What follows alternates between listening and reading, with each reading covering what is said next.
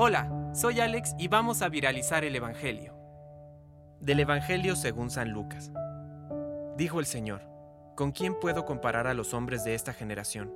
¿A quién se parecen? Se parecen a esos muchachos que están sentados en la plaza y se dicen entre ellos, les tocamos la flauta y ustedes no bailaron, entonamos cantos fúnebres y no lloraron, porque llegó Juan el Bautista que no come pan ni bebe vino, y ustedes dicen, ha perdido la cabeza.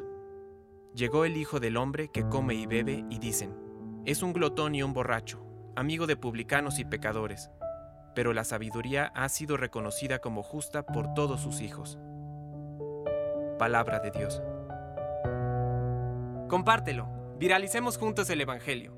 Permite que el Espíritu Santo encienda tu corazón.